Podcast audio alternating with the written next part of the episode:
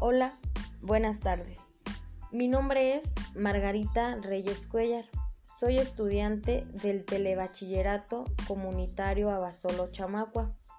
Hoy les hablaré sobre la pregunta de ¿Eres tonto si puedes copiar en un examen y no lo haces?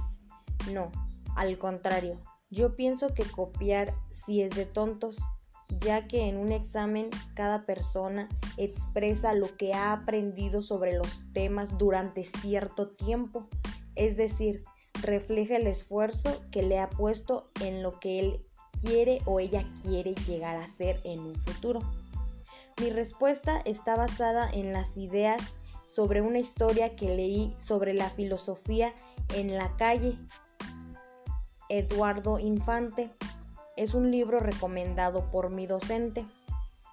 Creo que la, mejor manera de actuar es que mis respuestas o las respuestas de mis compañeros sean lo más personal posible, porque ahí se va a demostrar el empeño y el conocimiento que llevamos durante las clases o los temas vistos. Para concluir, recomiendo que el alumno del telebachillerato aplique lo que ha aprendido, lo que sabe, sea mucho o sea poco, pero que sea lo que él sabe sobre su conocimiento y que no se base ni se guíe por el conocimiento de otros compañeros o otras compañeras. Bien, muchas gracias por su atención. Espero y haya sido de su agrado mi producto. Los invito a seguirme en mi podcast y hasta pronto.